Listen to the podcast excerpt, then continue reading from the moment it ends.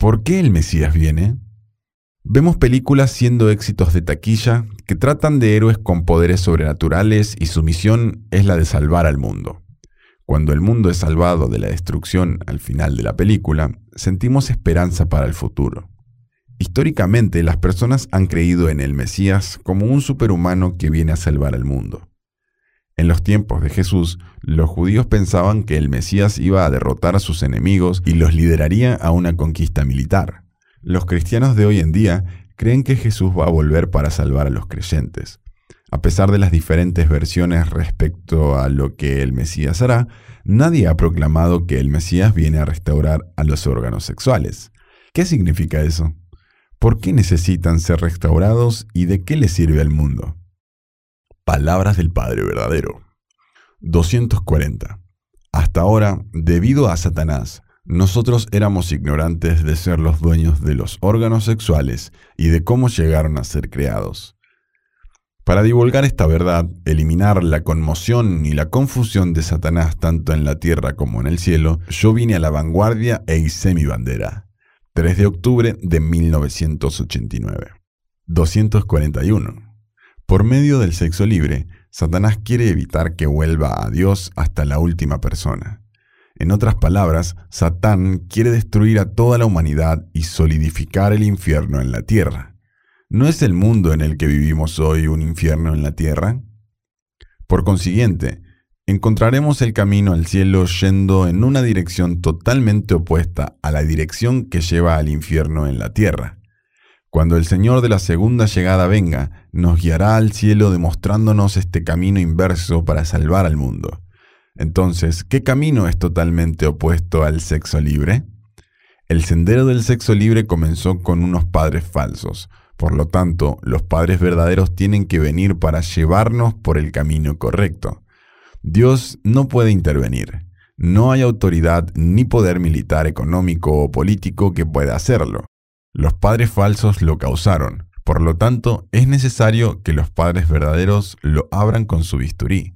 El único camino para salvar a la humanidad es que los padres verdaderos operen con su bisturí. 15 de septiembre de 1996. 242.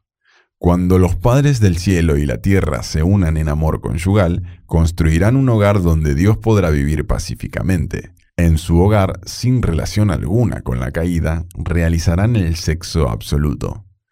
Ahora que he alcanzado el nivel de los padres verdaderos del cielo, la tierra y la humanidad, estoy hablando más libremente acerca del sexo absoluto. Cuando hablo acerca del sexo absoluto, no me estoy refiriendo al sexo egocéntrico individualista. 10 de abril de 2009.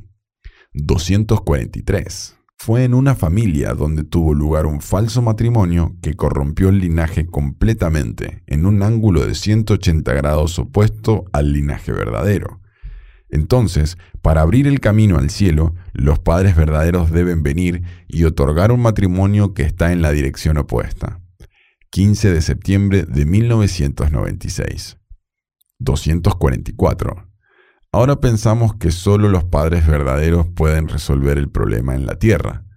Yo soy quien le ha enseñado a la gente durante varias generaciones que las experiencias y detalles relacionados con la inmoralidad sexual crean una cierta mala influencia y sé muy bien que la ética sexual absoluta es absolutamente necesaria. ¿Lo entienden? 2 de enero de 2009. 245. Entonces, el Señor en su segunda venida tuvo que convertirse en un rey absoluto e incambiable. Obtuve el primer lugar al seguir la ética sexual absoluta. Ahora, esta posición real no puede ser invadida. 28 de diciembre de 2007. 246.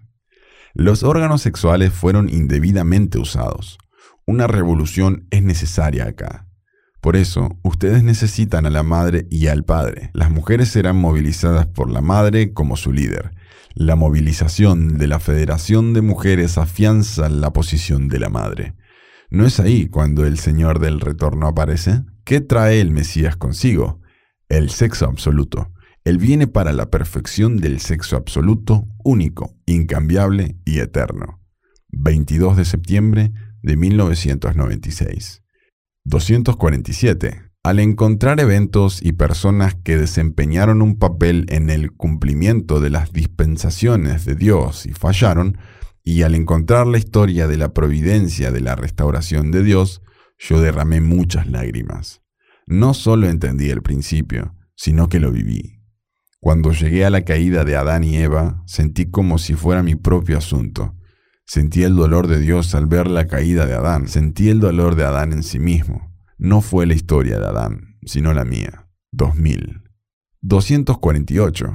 Declaro nuevamente y proclamo en el nombre de los padres verdaderos que dentro del ámbito del sábado cósmico de los padres del cielo, la tierra y la humanidad, que sobre la base de la unidad de estos tres, sexo absoluto, la semilla del amor del Padre verdadero y el óvulo en el útero de la Madre verdadera.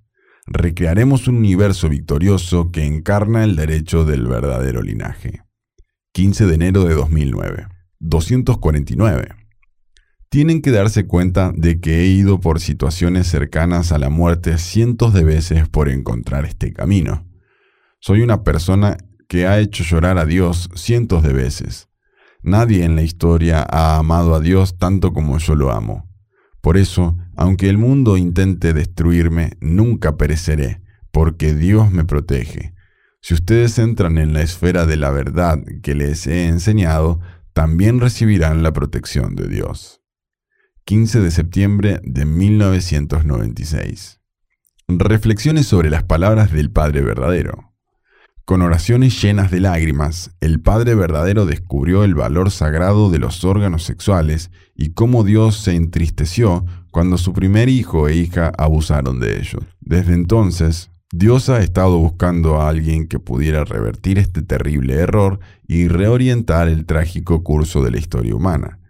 Dios necesitaba enviar al Mesías para restaurar lo que se perdió en el jardín del Edén. ¿Qué traerá el Mesías con él? Sexo absoluto. Con sangre, sudor y lágrimas, los padres verdaderos resolvieron la restauración de los órganos sexuales absolutos, únicos y eternos, de hombres y mujeres. Su camino de sufrimiento estableció las bases para empezar a hablar del sexo absoluto. Esto es necesario para construir el reino de los cielos en la tierra, donde Dios finalmente pueda morar con sus hijos. Superman la misión del Padre verdadero se puede comparar con la del conocido héroe Superman, quien nos dice quién es y qué representa con estas conocidas palabras.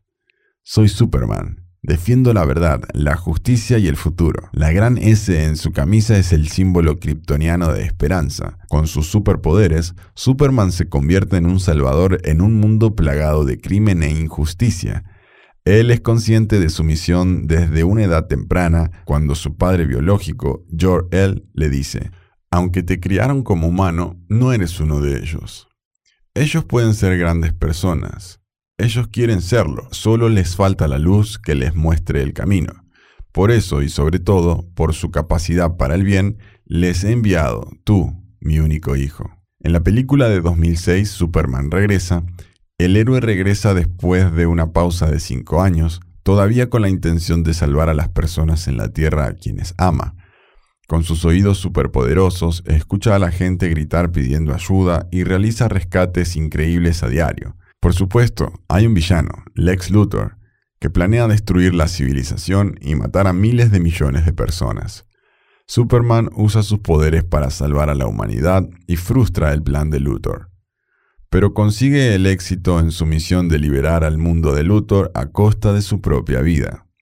A medida que Superman se acerca a la muerte, recuerda las palabras de su padre, Jor-El, quien le dijo que sus buenas acciones inspirarían a otros a una mejora moral. De acuerdo con el director Brian Singer, Superman es el Jesús de los superhéroes. La voluntad de Superman de sacrificarse por el bien de su misión es clara. Cuando es golpeado y traspasado, nos recuerda el destino del Mesías y la experiencia de Padre verdadero al ser torturado despiadadamente. Superman regresa, transmite un claro mensaje sobre la necesidad humana de una salvación, enfatizando que se necesitará liderazgo y sacrificio para que eso ocurra. La película transmite esperanza, incluso si es una fantasía con un superhéroe que tiene poderes especiales. El Padre verdadero proclamó el mismo mensaje, que la humanidad puede recuperarse de lo que perdió en el jardín del Edén. Él dejó en claro que el medio por el cual eso sucede no es sobrenatural. 250. El Mesías es un hombre verdadero que viene con la nueva semilla de vida. Él guía a las personas caídas fuera del linaje caído para negar sus vidas e injertar su nueva semilla en ellos. Incluso si el Mesías tiene sus raíces en Dios, como el segundo Adán, debe purgar y limpiar lo que Adán cometió. Aquí está la razón por la cual Dios no puede enviar a un superhombre todopoderoso como Mesías.